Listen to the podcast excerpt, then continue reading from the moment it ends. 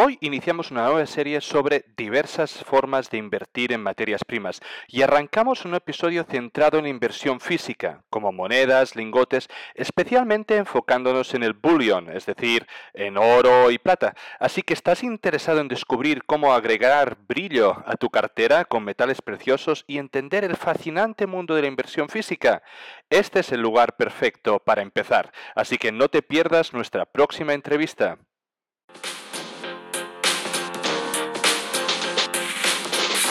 Bienvenidos amantes del subsuelo, esto es Charlando de Minas, el primer y único podcast en español dedicado a la inversión minera. ¿Quieres aprender a invertir en recursos naturales? Suscríbete a nuestro podcast. ¿Te gusta nuestro contenido? Dale like, déjanos un comentario. El programa de esta semana está a punto de empezar.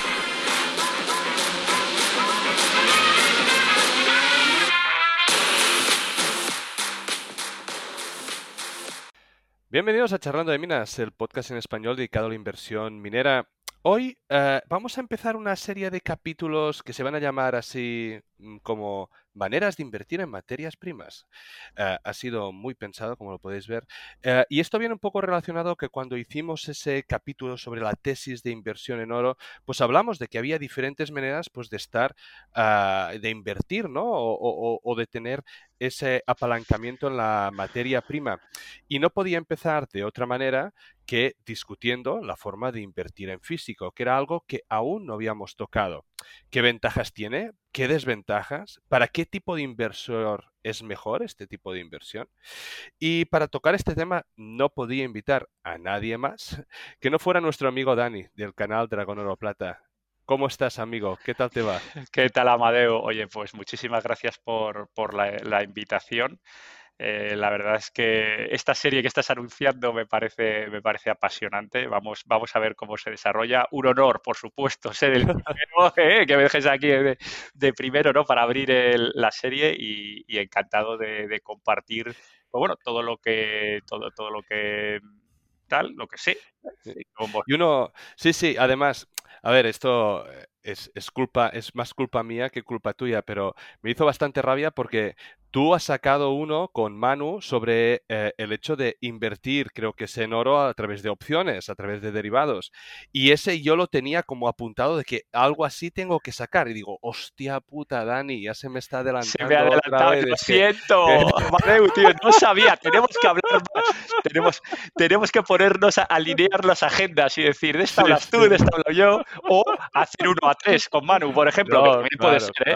a sacar uno a tres con Manu puede ser seguro que nos dice que sí. además, hablé con Manu como en verano o, así. Dije, mira, he tenido pensado esto cuando hagamos el de esto y, eso que seguro que a ti también te pasa. Tienes las ideas, vas difuminando y según van pasando las cosas, pues no vas, vas generando los capítulos, ¿no? Yo qué sé, de imprevisto un poco que aquí sacamos eh, el de Tavi, por ejemplo, no está ni mucho menos programado. Entonces, vas recolocando lo otro digo, Hostia, tío, hostia, Manu. Bueno, tendremos que hacer otra cosa ligeramente diferente, complementaria, que eso pues, siempre lo, pues lo ideal. Te voy a dar una idea porque se me acaba de venir ahora mismo una idea brillante para que hagas tú de host en, en, un, eh, en, un, en, un, episodio de Charlando sobre materias primas. Porque claro, este tema de futuros y opciones, nosotros conocemos a dos personas que son unos auténticos fenómenos. Una es Manu y otro es nuestro grandísimo amigo JR.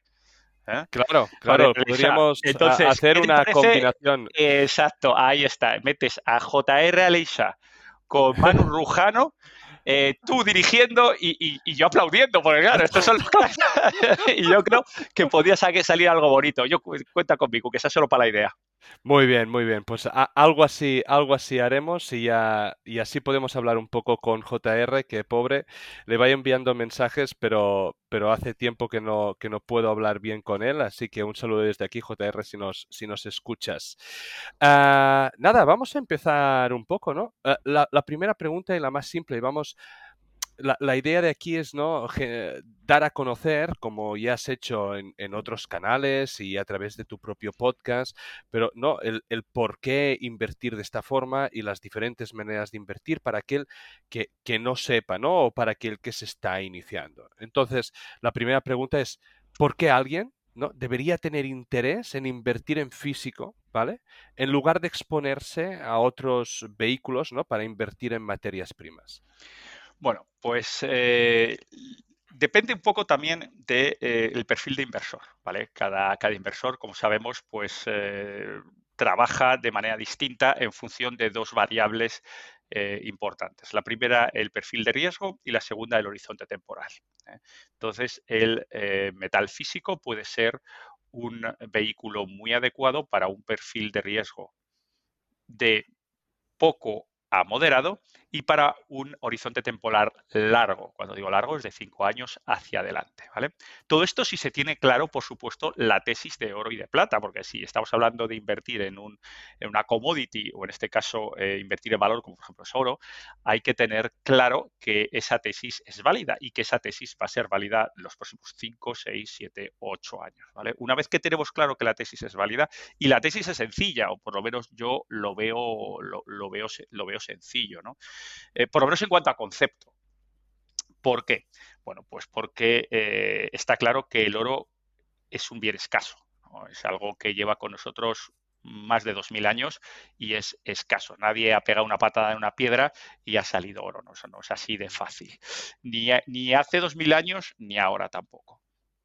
¿Qué es lo que ocurría? Bueno, pues que eh, ha sido conceptualizado por todas las sociedades independientemente del tiempo y de alocación geográfica como reserva de valor, como medio de intercambio, como dinero, como valor intrínseco, como valor real.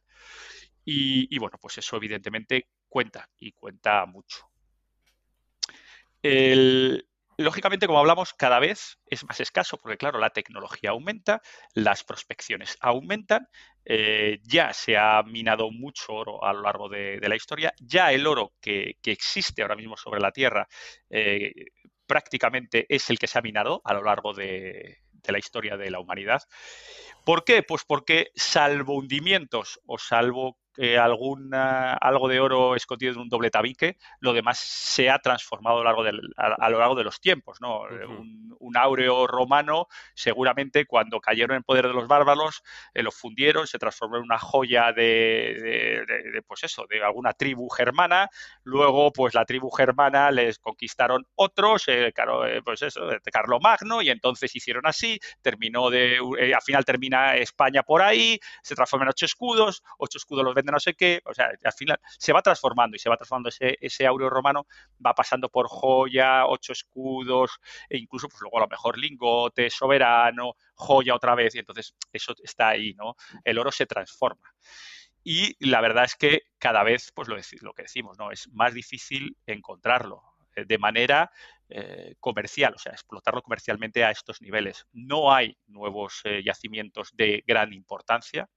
Con lo cual vamos a suponer que, salvo piedra filosofal, que llevan 2.000 años intentándolo, mm, o asteroide, o alguna otra cosilla encima de ciencia ficción, pues el oro no va a variar sustancialmente. Lógicamente, si queremos oro, tendremos que ir a buscarlo, pues a sitios cada vez más recónditos, cada vez más profundo y, por supuesto, eh, cada vez empleando más energía. Eso hace aumentar, aunque sea solo por los costes de explotación, el, valor. el valor ¿no? Pero tú aquí me has definido, y, que está muy bien, básicamente el, una, tesis del oro, ¿vale? En este caso. Pero lo que, lo que te quiero pedir ya no es por qué invertir en oro, sino que eso lo teníamos asumido, ¿no? En, oro, en plata, en platino, sino por qué invertir en físico. Porque yo puedo estar expuesto en oro o, en plata, en platino, en el que sea, mediante muchos vehículos diferentes, ¿no? Entonces, Ah, vamos a mirar de, delimitarlo entonces en el físico, ¿no? ¿Por qué alguien ah, debería tener interés en exponerse en físico en lugar de otros vehículos? Pues eh, efectivamente, por las dos cositas que hemos comentado. Una, eh, un eh, horizonte temporal largo, ¿vale? Alguien que esté mirando a largo plazo. Lógicamente, alguien que pretende, eh, pues, pues eso, hacer trading con oro, pues lógicamente el físico no es el vehículo. Hay otros vehículos a corto plazo, puede ser CFDs, puede ser ETFs a corto medio, ¿no? Puede ser incluso mineras junior, ¿no? Eh, tener esa exposición tal. Entonces, ese, riesgo elevado eh, pues queda fuera del oro físico, porque el oro físico, eh, la característica principal, aparte del valor intrínseco que hemos definido y esa escasez, es que no tiene contraparte. Es decir, ¿qué significa que no tiene contraparte el oro físico? Pues que no depende de nadie. O sea, no depende ni de políticos, ni de bancos centrales, ni de nada. Eh, ha, sobrevivido a lo largo de la, historia independientemente de eso. Tú vas con una moneda física, oro físico, a cualquier lugar del mundo y tiene un valor. Se le da, se le da un valor y eh, y ya digo, tampoco depende de credos, religiones, eh, claro, claro. culturas, con lo cual es un vehículo perfecto a alguien que quiere invertir a largo plazo, invertir con un riesgo de pequeño a moderado y además un activo discreto. Eh, me refiero, discreto, porque es un activo que en físico, eh, vamos a decir que una vez que lo adquieres, sale del sistema vamos a explicarlo de una manera. sí, eh, o sea, es tan, es tan, fácil como que si tú tienes acciones, depende del valor que tienes, las tienes que declarar. cuando las compras, cuando las vendes, si las tienes y no sé qué. En cambio, las monedas que tengas de oro en casa, pues nadie tiene que saber el qué. Exactamente. En teoría y en la práctica legalmente, lógicamente, también tienes, ojo, la compra la compras y la venta efectivamente la tienes que ganar, pero todo el tiempo que pasa entre que tu compra y tu venta ¿eh? es transparente. ¿Vale? O sea, es decir, eh, si sobre todo si, por ejemplo, has comprado monedas fuera de España, donde no tienes que entregar el DNI, no es automático que el, Estado eh, sepa que tú has comprado esas monedas en Alemania, por ejemplo, ¿no? O en eh, Lituania o donde sea. Con lo cual, vamos a decir que ese efectivo, esa divisa fiduciaria, esos euros que has empleado en comprar oro, salen del sistema. De manera legal, todo esto que estoy comentando es totalmente legal, ¿de acuerdo? Luego, pues, evidentemente, cuando, cuando vendes, pues ya ahí tienes que hacer un tema, bueno, pues una declaración de plusvalías, como cuando las acciones. Pero hay una diferencia con las acciones, que las acciones, tu broker es totalmente eh, permeable a eh, Hacienda, básicamente. Claro. Eh, y entonces tu broker eh, tiene que dar cuentas y tú das cuentas anuales de tus acciones, las que tienes, pérdidas, dividendos, etcétera. Entonces es un activo totalmente transparente. Sin embargo, el oro es discreto. Dentro, dentro de la legalidad estamos hablando siempre, claro, es discreto. Con lo cual, pues, oye, puede ser interesante para ciertos perfiles también mantener esa discreción. Con lo cual, si sumamos largo plazo, eh, un activo de riesgo moderado y además discreto fiscalmente, pues yo creo que tenemos eh, tres razones muy potentes para invertir en oro. Físico. Ahora ya estamos, vamos a hacernos el físico, como dices. Claro. ¿Tú crees que hay como la mística esta o la creencia por muchas personas de que invertir en físico es solo para coleccionistas o numismáticos o gente rara o especial, digamos? Ah, y, que no ha llegado, digamos, a, tener eh, un conocimiento así a, pie de calle. Sí, eh, totalmente de acuerdo con, eso. Hay, bueno, pues la gente cuando se le comenta, oye, pues tal, que si el oro físico, pues ya rápidamente, pues como, sobre todo en, en, en la sociedad en la que vivo, si hablo sociedad occidental, ¿de acuerdo? Sí sociedades, o sea, otro tipo de sociedades orientales o, eh, pues eso, de Medio Oriente y tal, es otra historia. Pero, pero en la civilización occidental en la que nos encontramos, sí es raro, sí es raro, porque primero, el oro y la plata eh, se, desmonetizaron hace tiempo, ¿de acuerdo? Ha perdido quizá ese, ese, e, e, ese aureola de, de, no decir inversión o de valor, porque, fíjate, te voy a poner un ejemplo muy sencillo, ¿no? Eh, hace años, vamos a decir 40, 30, 40, 50 años, cuando había un bautizo, cuando había un evento familiar, pues oye, pues se, pues eso, se compraban las esclavas, de, o, los piecitos, el no sé qué. Ahora todo eso se ha perdido, se ha perdido de, gran manera, ¿no? Ya alguien ya no hay. Ahora me acabas como de, de traer un recuerdo de de así de medallas de oro que se regalaban por comuniones. Por exactamente, exactamente. Y ahora pues eso pues ha, decaído esa moda, ¿no? Mm, Aunque a mm. pesar que seguro que el niño hace 20 años si le hubiera regalado la medalla de oro, ¿eh? la medallita, hubiera ganado muchísimo más dinero que que le hubiera ganado la PlayStation 2. ¿Sabes? Porque ¿dónde está la PlayStation 2 ahora? Pues eso, en el baúl de los recuerdos. ¿Dónde está la medallita de oro? Pues un precio spot en máximos históricos, pues el niño hubiera sido desde luego muchísimo más feliz con la medallita de oro que con la PlayStation 2. Pero bueno, la cultura o esta cultura occidental, ojo, reitero, cultura occidental, porque luego vas a países como Turquía, países como la India, países como China, donde el oro físico y la plata física es un tema eh, cultural inherente a, la sociedad. Eh, es muy normal para bodas, etcétera, en Turquía, por ejemplo, pues regalar oro. De hecho, y un dato que, te dejo, que yo, yo sé que tú lo sabes, pero lo, reitero para los que nos oyen, eh, la India, la India tiene 25.000 toneladas, 25.000 toneladas de oro eh, eh, entre su población, no Banco Central ni nada por el estilo, no, la gente tiene 25.000 toneladas de oro. Para que os hagáis una idea de la dimensión, la producción mundial de oro está en torno a 3.100 más o menos. O sea que tienen como 8 años de producción mundial eh, la India. Entonces, claro, es que es un activo anticuado, ¿no? Dice, bueno, depende de dónde porque allí desde luego no es nada anticuado, ni en Turquía tampoco es nada anticuado. Es la manera, por ejemplo, en Turquía que tienen de pelear la gente de la calle contra la hiperinflación ¿no? y, mantener el valor de, sus liras comprando oro. yo veo que, que al menos aquí en Occidente, ah, para la gran mayoría de gente, es que ni tan solo lo ve como una posibilidad de inversión. ¿sí? Ni, ni tan solo se han planteado a que eso eh, pues yo qué sé, hace 20 años eh, una libra una onza pues estaba a ciento y pico, 200 dólares y que ahora está en 2000 y que ha multiplicado por 10. ni, tan solo creo de que se consideren esos, esos aspectos, ¿no? Si tienen que invertir, pues antes piensan en inversión en, en, evidentemente con la bolsa, aunque también hay ese sentimiento ahora cada vez puede que menos, pero que es tirar el dinero, o todo el auge que ha habido con las criptos, en que muchos pues han ido directamente a, hacer, a jugar la lotería con criptos sin saber mucho el qué, pero veo que hay muy poco sentimiento de, en general o culturalmente de, de, poder asumir de que esa onza de oro pues puede ser una inversión de futuro. Sí, totalmente de acuerdo. De hecho, el otro día eh, estuve viendo unos gráficos, luego, a lo mejor, mira, como no lo he publicado, lo, publicaré en, Twitter. Eh, un gráfico que describía la cantidad de inversores como hedge fund, fondos de inversión, etcétera, que tenían exposición al oro, ¿vale? Y en qué medida. Y era realmente sorprendente porque prácticamente el 75% de los fondos tenían entre 0 mm, y 1%, ¿vale?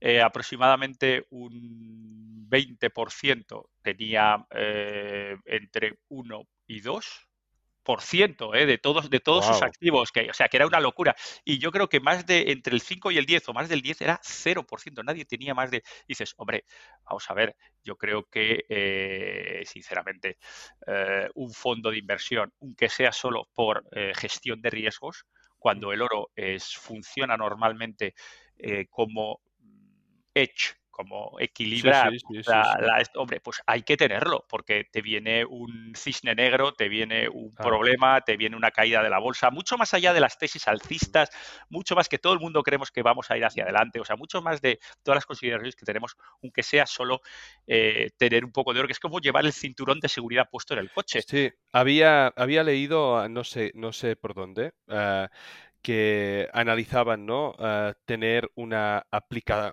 o sea, tiene una cartera donde básicamente el 75% SP500, 25% oro, respecto a 100% oro, 100% SP500, ¿no?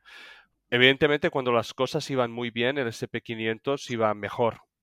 Pero cuando había problemas, la cartera con el 25% de oro te aguantaba mucho más y, disminuía pues todos esos problemas ¿no? que puede tener estar simplemente expuesto sin tener este edge, este edge que, estás nombrando. ¿no? entonces, eh, bueno, pues eh, ya hemos dicho, ¿no? ¿Por qué invertir en oro? Entonces, eh, estaría bien decir que para invertir en oro hay básicamente dos tipos de inversión, que son la bullion y la numismática.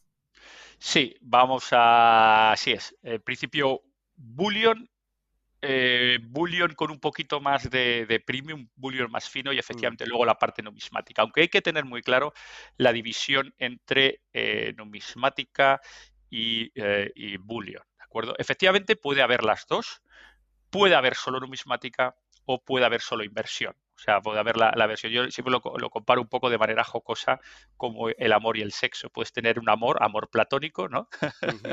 puedes tener sexo, sexo puro.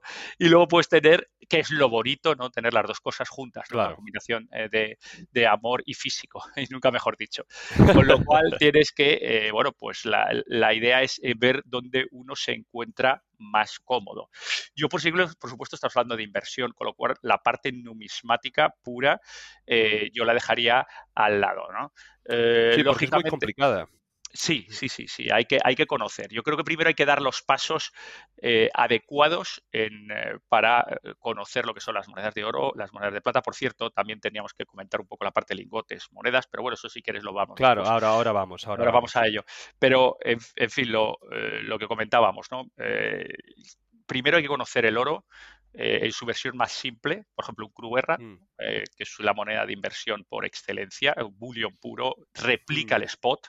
Ahí cuando estás eh, invirtiendo en una moneda como el Krugerrand, por ejemplo, un Maple Leaf, una filarmónica de oro, una Gold Eagle, bueno, pues son monedas que replican el spot dentro del mercado físico, con la gran ventaja que hemos hablado, ¿eh? de, falta de contraparte, de que es tuya y de que, y de que es algo discreto. Esas son las ventajas sobre, y reitero, esas ventajas sobre otros vehículos de inversión respecto a oro, pues eh, esas están claramente situadas en la parte bullion y están claramente situadas eh, pegadas al spot. Luego hay una parte, ya evolucionando hacia costes un poquito mayores, un poco más despegados de spot, que son, yo lo llamo onzas o oro semi-premium, es decir, son mm, un poco más, tiene una acuñación un poco más cuidada, ¿vale? Son monedas modernas en general, tiene una acuñación más cuidada, tiene unos acabados más bonitos, tienen diseños diferentes, cosas que te permiten, te da un poquito de alegría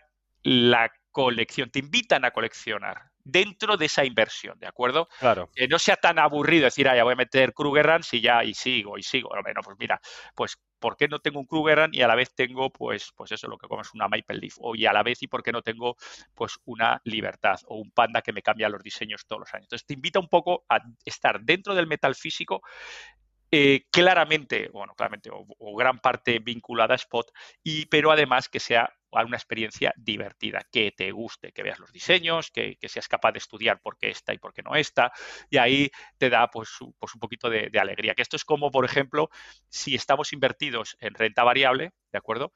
Hay eh, muchos vehículos para invertir, por ejemplo, en el mundo de, oil and gas, ¿vale? Vamos a hacer una analogía. Entonces tú tienes una inversión que podríamos llamar razonablemente aburrida de, en oil and gas, que puede ser por decir algo aquí en, el IBEX 35, Repsol, o eh, British Petroleum, por ejemplo, ¿no? BP, que son las grandísimas petroleras, que realmente, si está claro que si el, barril va bien, les va a ir bien, y si va mal, les va mal, pero replican más o menos el precio del Brent, ¿vale? Pero sin embargo, luego hay compañías más finas eh, que, yo qué sé, pues pueden ser más pequeñitas, por ejemplo, por deciros alguna, Valeura eh, o Occidental Petroleum o algunas que pueden dar más juego que si el Brent sube más, tiene más upside. Tiene más, tiene más exactamente, tiene más recorrido al alza que lo que puede tener una British Petroleum, ¿no? Con lo cual nosotros, y la idea clara es ese semi-premium, es jugar ahí, ¿no? Es decir, jugar, por una parte, tener un oro base, si este quieres estar expuesto a oil and gas, pues tener claramente una base pues en British Petroleum y en otras, en Exxon o la que sea, ¿no? o Total Fina o la que os guste.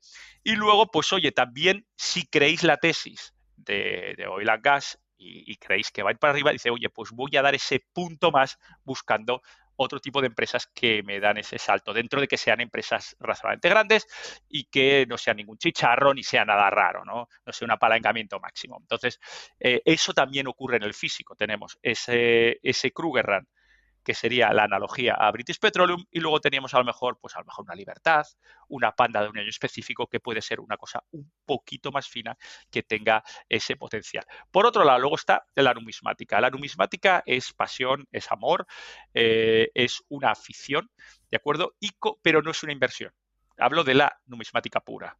Claro. Eh, a alguien que es numismático es porque le gusta no solo la moneda, sino además el contexto eh, socioeconómico de cuándo se acuñó esa moneda. Y la historia tiene mucha importancia.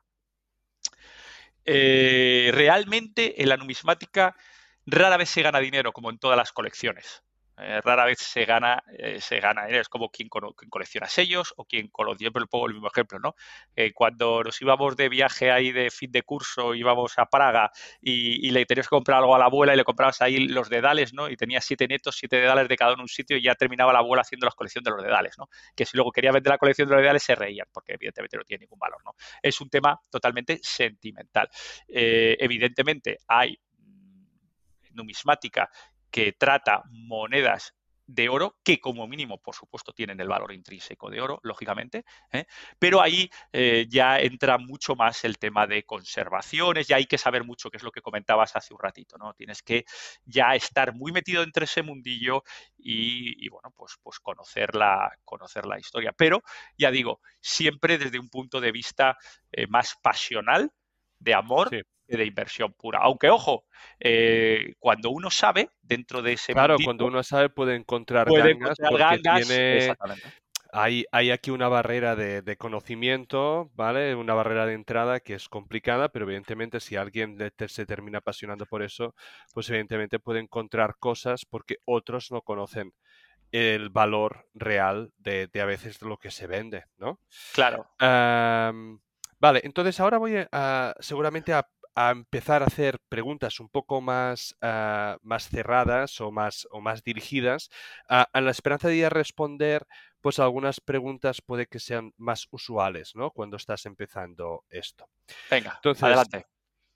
Yo entro ¿no? en, una, en una de estas tiendas ah, online y yo he visto, he visto monedas de oro, monedas de plata, monedas de cobre, monedas de platino.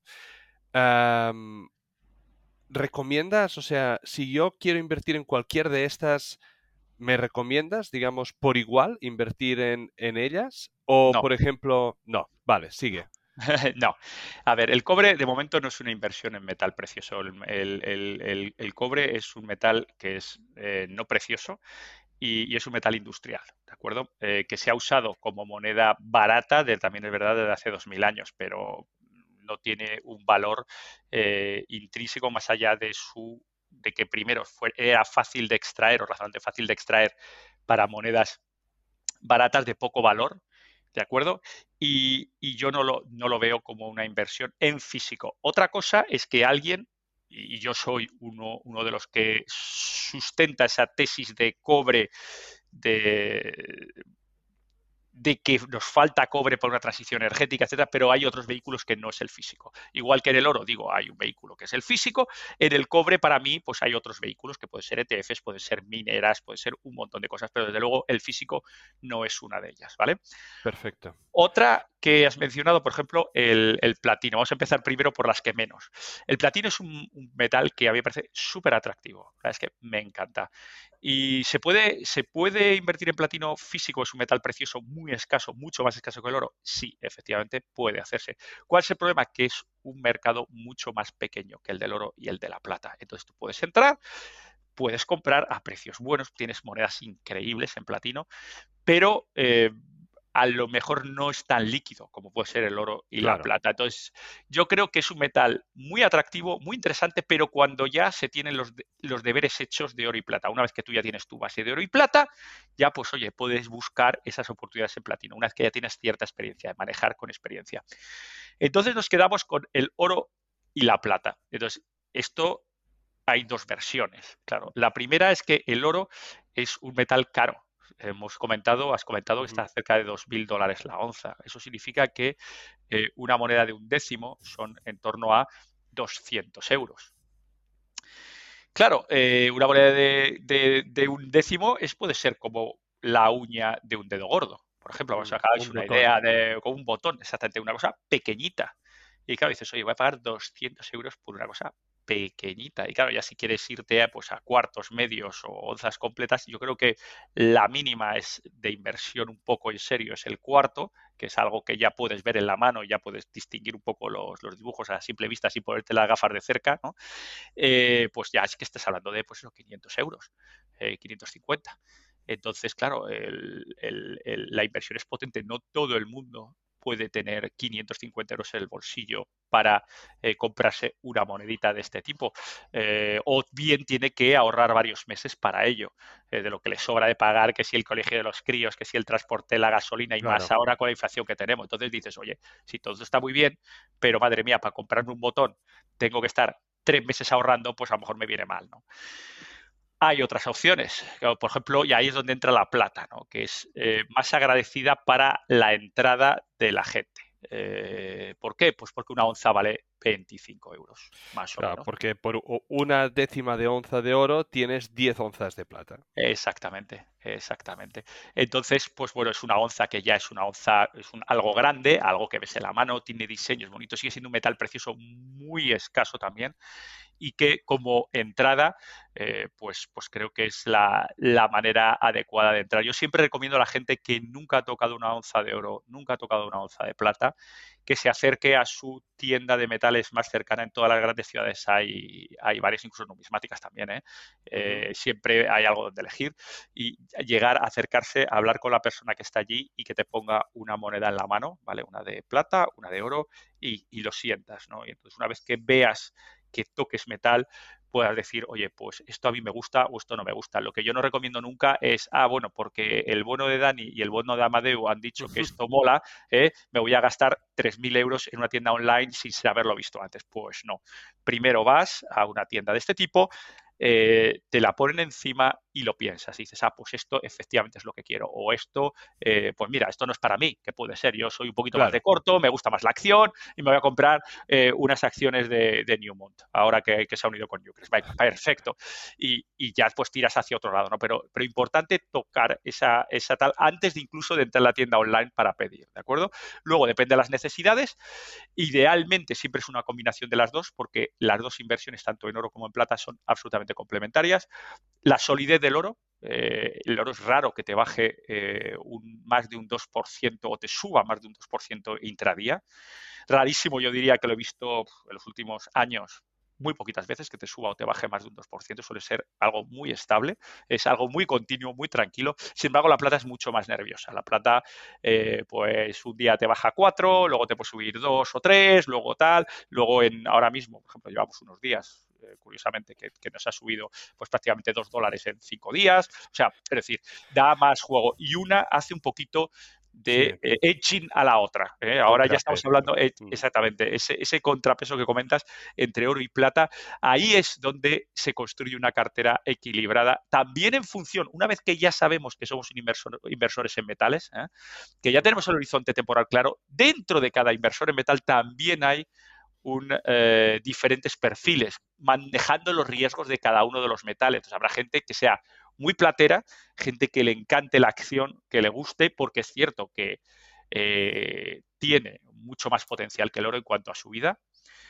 Y otra gente que sea más oye, pues mira, me quedan 10 años para jubilación, yo no quiero problemas de que si la plata que sí que no, pero entonces yo quiero mi oro. O sea, ahí la idea, hombre, la idea hay todo oro, todo plata y una sana combinación de las dos. Entonces ahí depende de, digamos, la situación personal de cada uno, pues así se actúa. ¿Por qué? Lo que decía antes de que tiene más potencial la plata que el oro, porque el oro, a ver, yo lo puedo ver, pues ahora está a 2.000, ¿no? Que lo puedo ver a 3.000. Pues seguramente, ¿no? Pues seguramente, no sé en cuánto tiempo, pero seguramente. La plata ahora está en 25. Eh, yo veo más fácil que la plata llegue a 50 antes que el oro llegue a 4.000. Vamos a decir duplicando los dos, ¿no? Eh, yo lo veo mucho más intuitivo que la plata llegue a 50 que el oro llegue a 4.000. Con lo cual, el potencial ganador de la plata es mucho más amplio que el del oro. Sí, pero, eh, y estoy de acuerdo, ¿eh? Pero si tú hace 20 años te dicen de que ahora el oro estaría en 2000, no te lo crees. Por supuesto que no. ¿Sabes? Por supuesto Entonces, que no. eh, eh, las materias primas eh, normalmente tienen esas cosas que son explosivas en muchas cosas y, y la plata perfectamente se puede ir a 50 o, o puede multiplicar por 10 porque el oro ha multiplicado por 10 en 20 años. O sea, es al final tener la tesis, dejarla correr y Sí, ir sí. a tener esa convicción, ¿no? Y cuando más odiado esté ese metal o cuanto menos la gente la quiera, pues mucho, mucho mejor. Y la, y la plata está muy odiada. Sí, sí, Tradicionalmente sí, está metida. sí, Siempre la meten ahí muchos, muchos palos ahí eh, y tal. Y bueno, por lo menos en la parte financiera, los papelitos, ¿eh? Eh, les recibe muchos palos. Pero, ¿por qué? Porque, Dani, ¿no? Yo veo que ah, el precio spot es uno, pero en cambio el precio de las monedas que me venden es otro, normalmente más elevado. ¿Por qué de este sobreprecio? Bueno, pues eh, primero hay que entender lo que es el precio spot, ¿vale? El precio spot es un precio de, de de futuro, ¿no? Donde toda la negociación es con papeles y en ningún momento se eh, pretende una entrega física del bien. Igual que en otras commodities sí que hay esa entrega física de manera habitual, como por ejemplo eh, cobre, como por ejemplo eh, grano, como por ejemplo zumo de naranja, como por ejemplo muchas cosas, ¿no? Aceite de oliva, sí se pretende una entrega física. En el caso del oro y la plata no es la idea principal de- de- del mercado de futuros. Eh, originalmente ocurría que era así, pero básicamente no. Ahora se transforma o se ha transformado en un mercado de papelitos donde en general lo que se busca es un retorno por parte de los grandes inversores eh, y grandes bancos tenedores de. Entonces, pues lo que son son contratos que se intercambian por dinero fiat o por divisa fiat y ya está. Eh, marcan un precio de referencia, sobre todo para las minas cuando venden, etcétera, y eh, un precio de referencia para, bueno, pues eh, para un precio partida, vamos a, vamos a llamarlo así, pero sigue siendo un precio teórico. Por otro lado, por ejemplo, en la plata. La plata normalmente de tocar, eh, una onza de 999 suele estar en torno a un entre el 20 y el 25% más elevado, hablo de onzas básicas, ¿eh? de Sí. onza pura, que el precio spot. ¿Para qué es debido este 20-25%? Porque claro, el precio spot lo que está contemplando es eh, un lingote Good Delivery, que hablo son lingotes bastante grandes, de unos cuantos kilos, eh, eh, ya prácticamente para entrega en, eh, en cómics. Pero claro, esto, todo esto hay que sacarlo, transportarlo. Luego hay que ir y llevarlo a una, a una mint, es decir, una fábrica de moneda. Hay que hacer la moneda, hay que diseñar los cuños. Luego hay que llevársela, porque claro, normalmente eh, las grandes fábricas de moneda, pues como la Perth Mint está en Australia, eh, pues bueno, o sea, no, no necesariamente eh, Shanghái está en China y exporta a otros lados. O sea, es decir, eh, si quieres un mercado mundial, pues lógicamente tienes que llevar ya la moneda hecha al resto del mundo. Hay un transporte. Luego, además, bueno, la MIT no hemos comentado, pero lógicamente nos podéis imaginar que hay gastos de personal, Claro, energía, bla, bla, bla, bla, ya, se, ya se- da por hecho, ¿no? Y luego, claro, llega, te la vende la tienda y la tienda tiene que hacer dinero, que tiene que pagar la luz, eh, a los salarios, etcétera. Entonces, más o menos tal. Luego, además, la plata lleva IVA, lleva impuestos también, ¿eh? que en teoría es un, un 21. Pero bueno, eh, yo ya digo, los impuestos y tal, no, no. Realmente a mí como inversor, a mí me da exactamente igual, me da exactamente igual que si lleva impuestos muchos, pocos o regulares, o si los costes de transporte son muchos, pocos o regulares. Yo lo único que sé es por cuánto compro y por cuánto vendo. ¿De acuerdo? Y mi idea, como siempre, como inversor, es compro por uno, vendo por dos. Así de simple. Entonces, yo sé que la onza más barata, 999, en la calle, si el spot, vamos a poner, por ejemplo, son 23 dólares, la onza más barata que encuentro son 25 euros en la calle. Eh, me pongo a, a, pensar de dónde esos dos dólares o dos euros, de dónde, han, dónde se han quedado. Realmente me da igual, porque lo más barato no es mi problema, me refiero como inversor. Uh -huh. Lo único que sé. Sino que es, lo, más lo más barato lo que más puedes barato comprar es eso. Es, es, esto. Y luego, pues si dentro de tres años eh, el spot ha subido, los gastos han subido, etcétera, etcétera, etcétera, pues a lo mejor en vez de si lo compré en 25, pues lo voy a vender en 29. ¿Con qué me quedo? Pues con que he comprado a 25, he vendido a 29. Eh, pues me he llevado pues ese, ese dinerillo extra, ¿no? Ese 20% extra, ¿no? Tampoco hay que quitarse. El oro, hay dos versiones. Esto hablo de la plata. El oro es, eh, sí se puede encontrar cosas parecidas o cerquita de spot. Entonces ahora la gente preguntará, oye, oye, pero esto me lo tienes que explicar, porque ¿qué pasa? ¿Que el oro no se fabrica, no hay gastos de fabricación y todo lo que nos ha contado la plata nos aplica al oro? Dice, sí, también se, efectivamente se, se aplica al oro.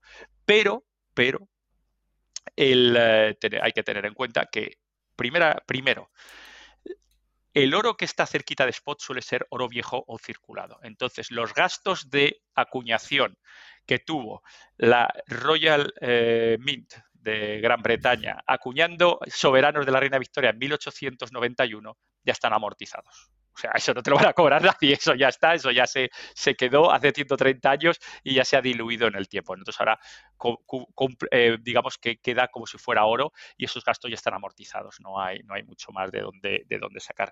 Y luego también hay, hay otra razón, ¿no? Por ejemplo, para las bullion nuevas. Para las bullion nuevas hemos dicho que ya no por porcentaje, sino mm, cuánto cuesta hacer una moneda de plata.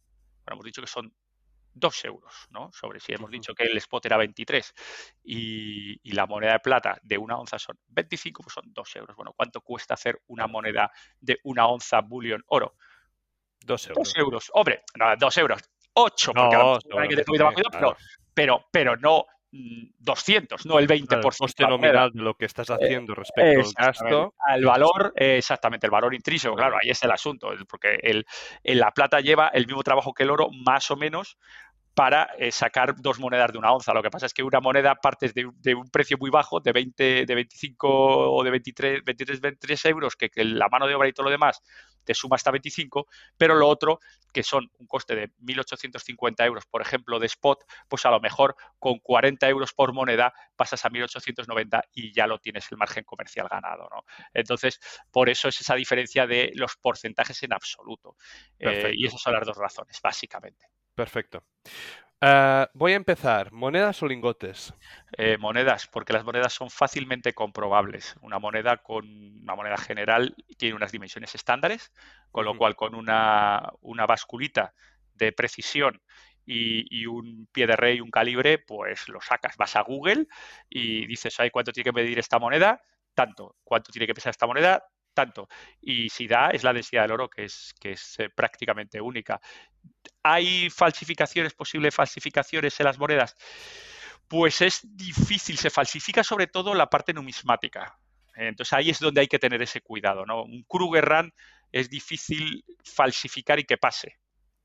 Eh, que es una. Es decir, si el Kruger da peso y da dimensión, es muy eh, difícil, de, falsificar. ¿no? Puedes hacer uno de tus tenos, seguramente, pero te va a costar más hacer lo que parezca bueno que el precio de verdad del, del Krugerrand. ¿no? Ahora bien, si me dices, ¿se puede falsificar un áureo de Adriano, por ejemplo, eh, que es una moneda de oro numismática de muy potente, potente, ¿no? O tal, o bastante cara. Sí.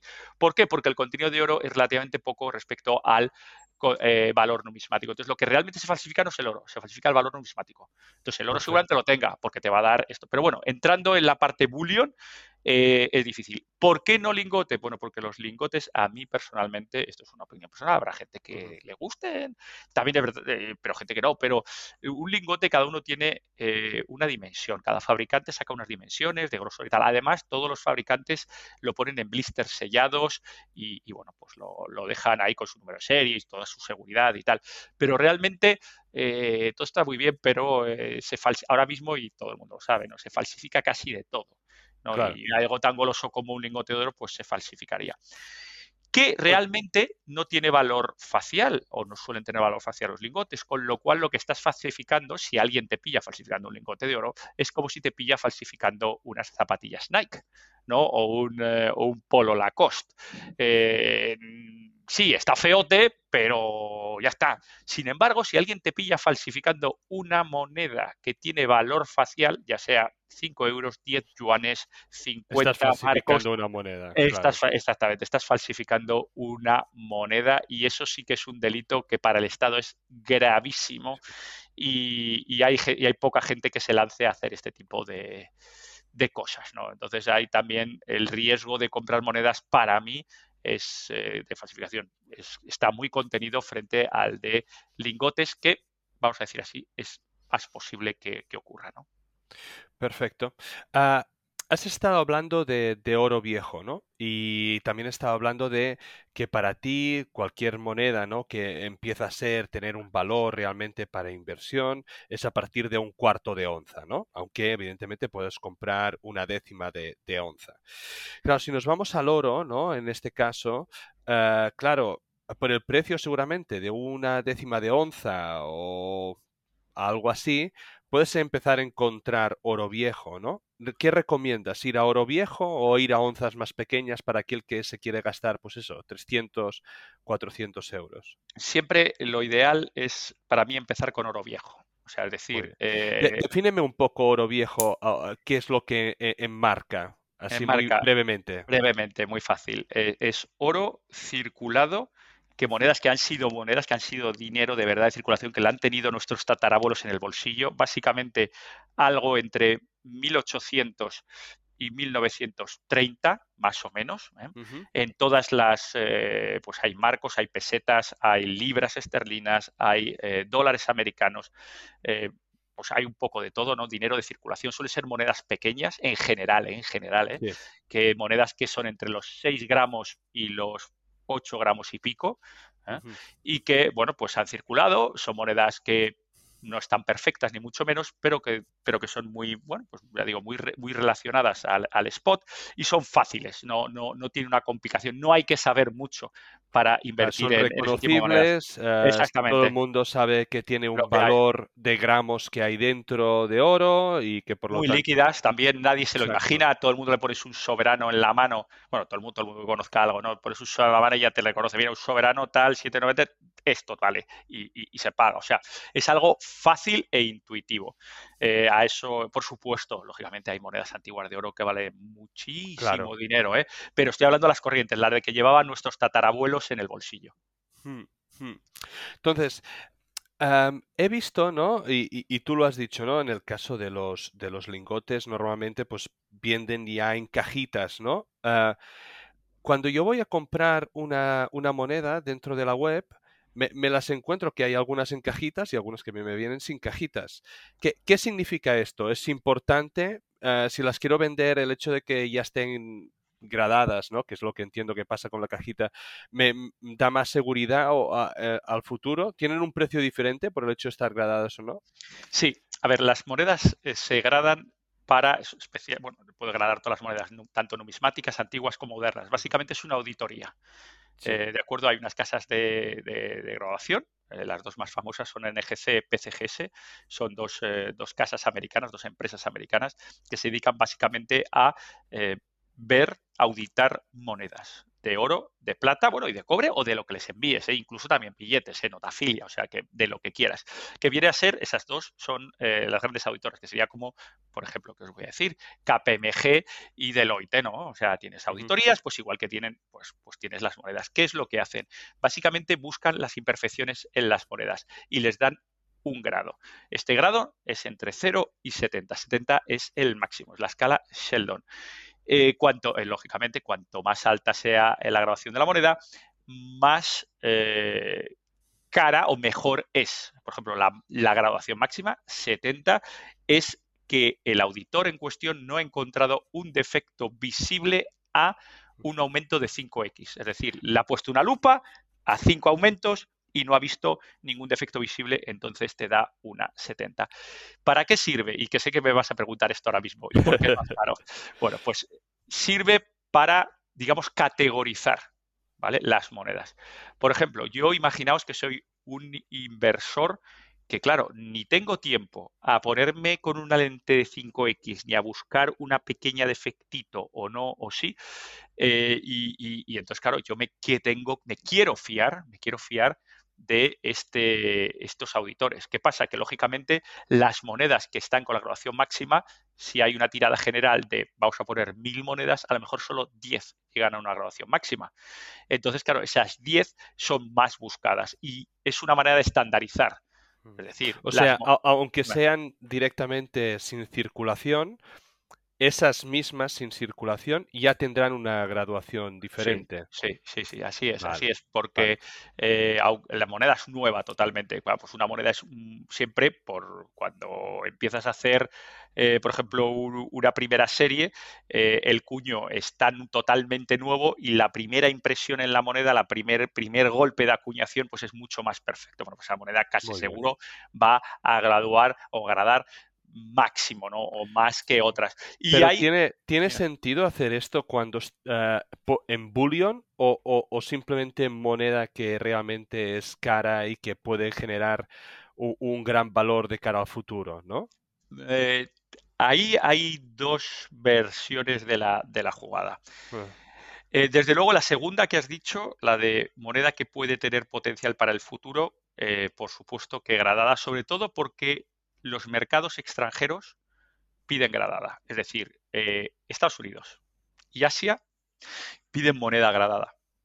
Las subastas, las tiendas venden moneda gradada. Y, claro, no puedes ir contra el mercado. Yo puedo, yo puedo entender que alguien me diga, es que a mí no me gusta, perfecto. Aunque sea un Kruger eh, un Kruger exactamente. Digo, a mí no me gusta, pero ahí está el mercado. ¿vale? Ahora, la siguiente pregunta es, si yo tengo una moneda, ¿tiene sentido mandarla a gradar? ¿Vale? Y hmm. muchas veces no tiene sentido mandarla a gradar. ¿Por qué? Porque de momento, si estamos aquí en España, eh, como he dicho, en EGCPCGS está en Estados Unidos. Hay que enviarla a Estados Unidos. Eso lleva unos costes de envío, una, em, por ejemplo, una em, por supuesto, las tasas de, de, auditoría, etcétera, y del precio. Ah, y luego que tampoco sabes lo que te va a tocar, porque tú no habrás visto esa pequeño hilo, pequeño, pequeño eh, eh, eh una moneda casi perfecta y luego te sale un 50 o... Eh, no sé si tanto, pero a lo mejor te crees que ah. tienes un 70 y realmente te pone un 68, ¿no? Y entonces no es lo que tú creías. Con lo cual has invertido todo ese dinero en realmente algo que luego no va a tener un mercado en el un valor diferencial en el mercado. Por ejemplo, me preguntas un Krugerrand. Pues un Krugerrand seguramente no, ¿vale? Yo no lo mandaría a agradar porque la misión del Krugerrand es eh, bullion lo más puro posible que hay y es moneda de liquidez inmediata. Y el Kruger ya tiene estándar de por sí. ¿eh? Mm. Tampoco un Kruger Run en 70 va a agradar, o sea, va a valer mucho más que un Kruger Run normal. Eh, mm. Sí, ojo, que hay Kruger Run Proof, o sea, estás hablando, pero hablo del Kruger Run normal, ¿no? Pues seguramente no valga más que uno normal. Yo mi recomendación, mi recomendación es para la gente que tiene monedas de oro y de plata, enviar a agradar monedas de plata para que salga tener potencial, ¿eh? porque ya te vas a gastar 50 euros en enviarla, ¿eh? la moneda de plata. Tener ese potencial de que al menos cueste, o sea, una moneda de unos 100, de 150 a 200 euros de valor de moneda, de tal manera que vayas a la mandes a agradar, te gastes 50 extra y si te vuelve con una grabación buena, ese, ese valor se te multiplica por dos. Es decir, que esa moneda que tú tenías que cuesta 200 euros sin gradar, le pones 50 y tienes suerte y te vuelve y tu valor de la moneda se acaba de transformar en 500, por ejemplo. ¿no? Ahí puede tener sentido. Una moneda que envías de 25 euros. Te cuesta 50, porque eso te va a costar 50 sí o sí, porque hay que enviarla, lo que hemos dicho, ¿no? 25 y 50, 75, y luego este, ¿va a pagar alguien 75 euros por esa moneda? Pues a lo mejor no. Entonces, para mí mis límites son en torno a 150, eh, 200 euros moneda de plata y claramente por encima de 2.000 o 2.200 la moneda de oro de onza. Y entonces ahí lo podríamos pensar en mandarla. Mm, Vale, entonces tú mismo, ¿no? Has dicho cuando estábamos hablando aquí de proof, ¿vale? Que una Run proof. Entonces, hay, hay cosas, ¿no? Que leo, proof, proof like. Hay otro sitio donde pone PR y un número. Ah, hay otras que pone restrike. ¿Puedes explicarme un poco todos estos conceptos para la gente que, entra en la web y lee todo eso y no tiene idea de qué, de qué es? Sí, eh, proof es un estilo de acuñación donde se dan más de una bullion normal, un, un bullion o una, una, moneda de acuñación normal le pega un golpe de acuñación, ¿no? Es un, un, sello boom. Sin embargo, en una proof lo que hacen es un, y eso suele ser, por cierto, el proceso suele ser eh, mecánico, ¿no? Es decir, es como una, como una máquina de estampación, ¿no? Entonces van pasando monedas y plan, plan, plan, plan, plan. Eso es una eh, moneda de acuñación normal. Luego tienes una moneda de acuñación proof, es cuando dan dos golpes o tres golpes de acuñación y es un proceso En la manual, misma es decir, moneda. en la misma moneda, es decir, se saca la moneda, se limpia, se pule y se vuelve a colocar otra vez para una impresión, pues evidentemente mucho más nítida y eh, bueno, pues tiene un efecto espejo detrás. Lo que es la parte Pero de has dicho manual esto. Sí, lo que la, la que parte de limpiado, lógicamente, es un proceso manual, por eso hay menos monedas proof que monedas. Pero entonces la, eh, la hacen, hacen esa encuñación, la limpian y la vuelven a poner en la máquina. Exactamente, Vale. exactamente, de manera manual. Entonces, bueno, pues por eso lógicamente es una moneda más cara, el acabado es mucho más fino. Y, y, bueno, pues ese es la- el tema. La parte de lo que es proof like es básicamente una moneda de acuñación normal, pero que es tan perfecta y crea ese puntito de espejo que parece acuñación proof, pero no lo es. Entonces es porque no ha pegado dos o tres golpes, sino ha pegado uno solo, pero le ha quedado, ese que ha pegado, le ha quedado tan bien que lo llaman proof like, ¿no? Los, eh, los auditores. Luego, la- Cuando, Dime. cuando, cuando, si este tipo de monedas, ¿no? Si hay una bullion, eh, como lo que has dicho, que es proof o proof-like, digamos que sería ya para este, este tipo de bullion premium, o, o qué tipo de, de mercado tiene. eh, Sí, es una esto? moneda más cara, es una, una moneda premium que tiene, tiene, un, tiene bastante, es bastante más cara, lógicamente, que una moneda eh, Mm. que es su misma moneda, pero de un golpe solo. Entonces, claro, una ese es, eh, Esto sería un poco como eh, los cromos cuando te venía esos que, que, que brillaban y tal, y que entonces para coleccionismo era, Buah, es que este es uno de la serie tal. Puede ser más, yo lo veo más como algo customizado, ¿no? Tú tienes Vale. el coche, el típico coche que compras más o menos de serie, ¿vale? Y luego tienes un coche que te compras, pues bueno, pues que, que efectivamente es un coche que tiene una línea de serie, pero que te lo pones con el motor más fino, con asientos de cuero verdes y de color rosa, ¿no? Muy Entonces, bien. pues es una cosa súper customizada y, y mucho más, eh, pues lógicamente eso tiene un, un precio más elevado que el estándar de pues asientos de tela negros y, y de color blanco, ¿no? Pues lógicamente eh, es, eh, es distinto, es para alguien que, que lo aprecia y que es más un poquito más coleccionista que, que la, que la parte inversora. El, el PR y el número. El PR es proof, ¿vale? Eh, en una de las, eh, de, las, eh, de las casas de auditoría, en este caso PCGS, y luego tienes PF, que significa lo mismo. Para una casa de, au- de auditoría es PR, para la otra es PF, pero son idénticas, y el número es el 70, lo que hemos Ah, hablado. lo que hemos dicho Sí, antes. sí, lo que hemos Muy dicho bien, antes. sí, muy sí, bien, sí. muy bien. Y si hablamos de Restrike, que también, sobre todo en Oro Viejo, hay bastante. Sí, pues es, es, eh, es un concepto sencillo. Es básicamente la, el volver a acuñar una moneda que ya se había acuñado en el pasado. Por ejemplo, eh, vamos a decir, eh, y hay un ejemplo muy, muy claro en España.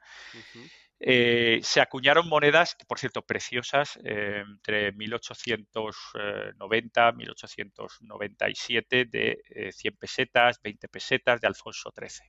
¿De acuerdo? De niño, de cuna, pues eso, de bebé. Y esas monedas son de diseño muy, muy atractivo. Por razones las que fueran, volvieron a acuñarse. Como, claro, la Fábrica Nacional de Moneda y Timbre tiene los cuños originales y puede repetir las monedas. Puede volver otra vez a poner oro para empezar a volver a, a acuñar monedas 60 años más tarde, porque luego hay, eh, hay esas monedas con el mismo diseño, mismo peso, mismo todo, pero en vez de fabricadas, hechas en 1897, en 1961 o 1962. Lógicamente, para distinguir unas de otras, hay pequeñito detalle como un numerito dentro de una dentro de una estrellita, ¿no? Que eso, bueno, lo ha hecho la FMNBT, pero así distingues la del 62 de la del 97. Diferencia de precios, lógicamente, la original lógicamente por carga histórica, vale Claro. más que un restrike. Pero restrike es simplemente una repetición, una copia legal de una misma moneda que hace el mismo emisor. Esa sería la, la definición de restrike. Perfecto. Eh, he visto que hay monedas, ¿no? que tienen diferente eh, cantidad de metal, ¿no? Ah, hay las 999, pero luego también, sobre todo cuando vas a oro viejo, pues tienes 0,90 y hasta más bajo. Entonces, y, y entendemos, ¿no? Que esa es la cantidad de metal, es la pureza. Sí. La, la pregunta es, la, ¿hay algún tipo de... La, la, relación es lineal, digamos, tanto metal tengo, tanto vale la moneda?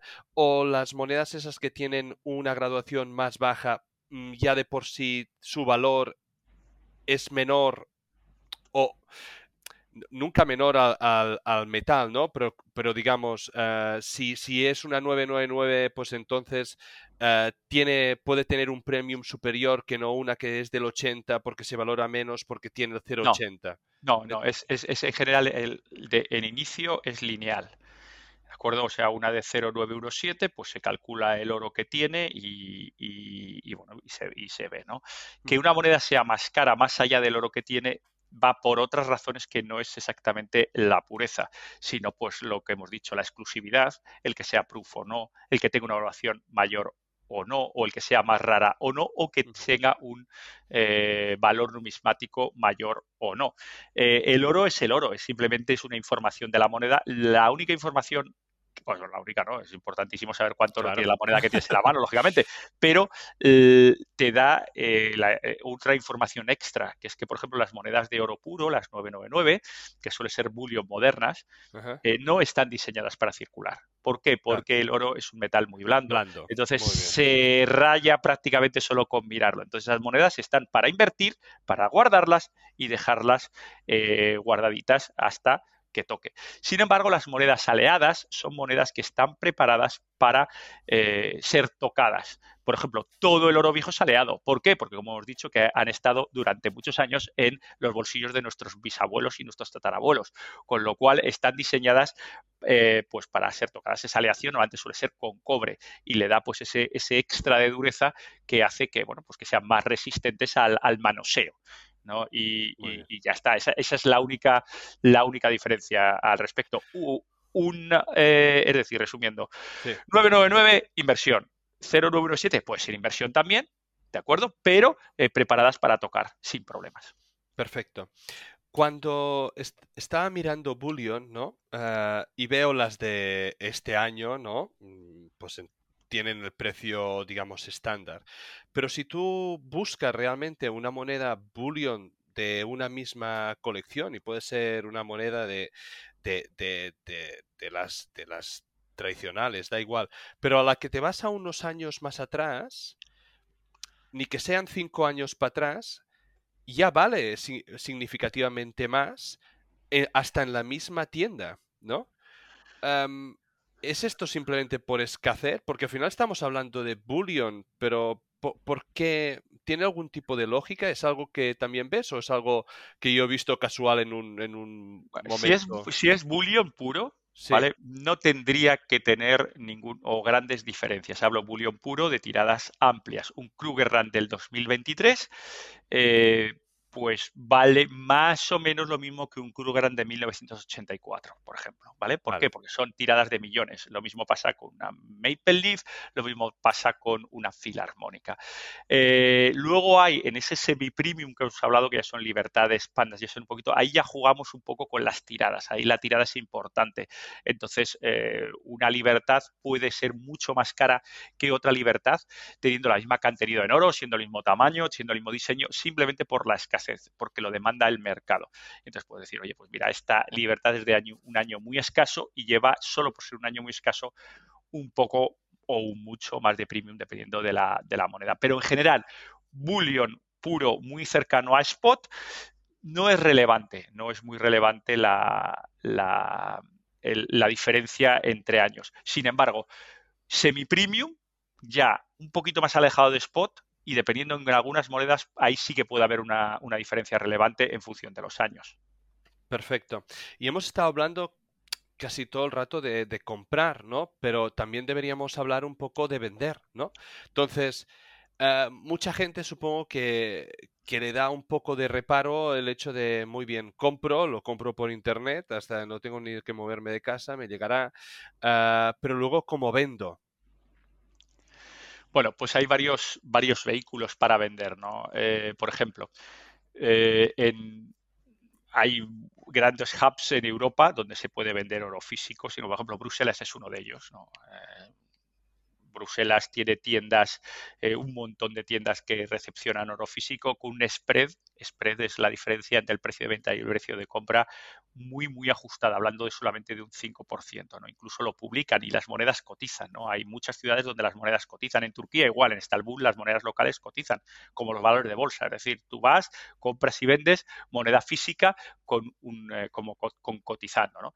Luego hay, otra que es, pues eso, eh, vender a profesionales, y luego hay otra que es vender entre particulares. Entonces, bueno, pues eh, mucha gente que está interesada en compra particulares. Yo creo que vendiendo un poquito más barato que los profesionales, eh, las monedas, por ejemplo, el oro es muy líquido, se vende sin ningún problema entre particulares. Hay que tener, por supuesto, una precaución. Lo primero es tener sentido común, ¿no?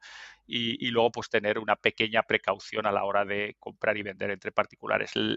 esa parte de sentido común, lo principal es que nadie eh, vende duros a pesetas y que si es demasiado bonito para ser cierto, pues básicamente no es cierto, ¿no? Eh, lógicamente, si estamos hablando de que eh, quiero adquirir un, un Krugerrand y ahora mismo alguien pone un Krugerrand a la venta a 1.600 euros cuando el spot está a 1.850, pues, pues aquí hay algo raro. O sea, es que aquí hay algo raro, es un timo seguro porque es imposible. Esto es como quien, como, quien, publica, y se dice, oye, quiero vender un piso en el Paseo de Gracia por 150.000 euros. Y dice, pues aquí hay algo raro. ¿Sabes? Las monedas Panda en AliExpress, por mucho que pongan de plata, si valen 10 euros, no serán de plata. Sí, exactamente. Y además hay que fijarse, no tienen valor facial, porque si no, alguno de AliExpress termina haciendo carreteras en Manchuria, ¿no? por falsificación de moneda. Con lo cual, fijaos que muchas de ellas ni siquiera tienen el valor facial, o sea, es decir, los 10 yuanes. Eh, lógicamente eh, algo, te lo ponen también, ¿eh? porque esto se vende como te, te lo dice muchas veces AliExpress, esto no es una moneda de plata, pero, pero hay que fijarse, juegan un poco con que la gente no se lo lee. ¿no? Exacto.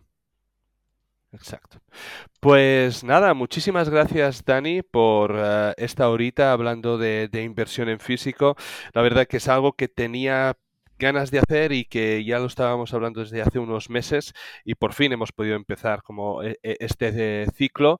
Creo que hemos tocado varias teclas, cosas que muchas veces no he escuchado en otros ah, podcasts en los que también has eh, participado, entonces he quedado muy contento de lo redondo que ha quedado y sobre todo la audiencia, aquellos que ah, después de escuchar eso uh, hayáis pensado de que esto puede ser vuestro vehículo de inversión, tenéis que ir al canal del Dani, el canal de Dragón Oro Plata. Allí encontraréis desde cosas como los que he hablado, ¿no? De tipos de monedas, de cómo generar vuestra ah, cartera, digamos, cómo generar una inversión en oro, en plata, ah, diferentes monedas de oro, ah, cómo revisar, me acuerdo uno de los primeros capítulos que tenía Dani en el canal, que era de cómo saber de si esa moneda realmente era falsa o era real y hasta él compró algunas de que terminaron siendo algunas falsas. Por lo tanto, Mm, iros empapando de toda esa información porque vais a aprender mucho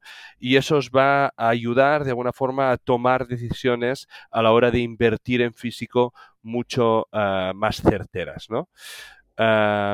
y nada, Dani, muchas gracias por venir.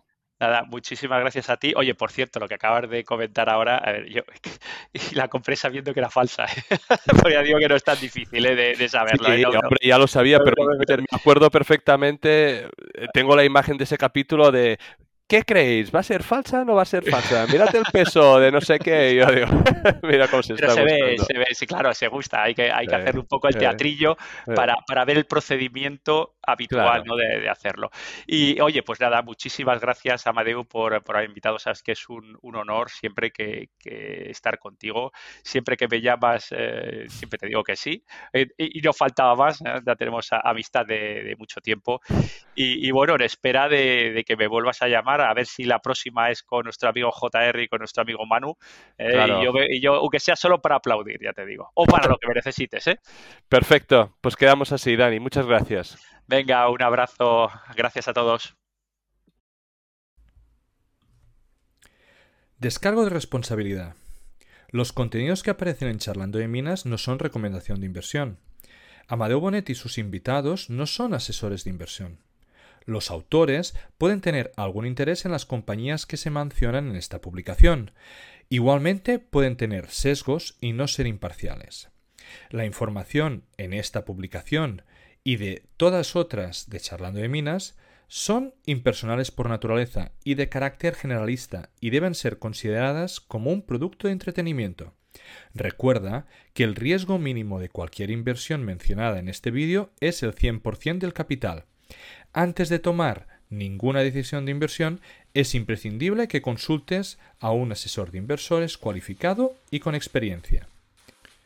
Estas emisiones son un relato personal de mi aprendizaje en el mundo de los recursos naturales. En este podcast intentaremos traer empresas, comentar tesis de inversión y hablar con gente relevante en el sector. Si te gusta, dale like y suscríbete.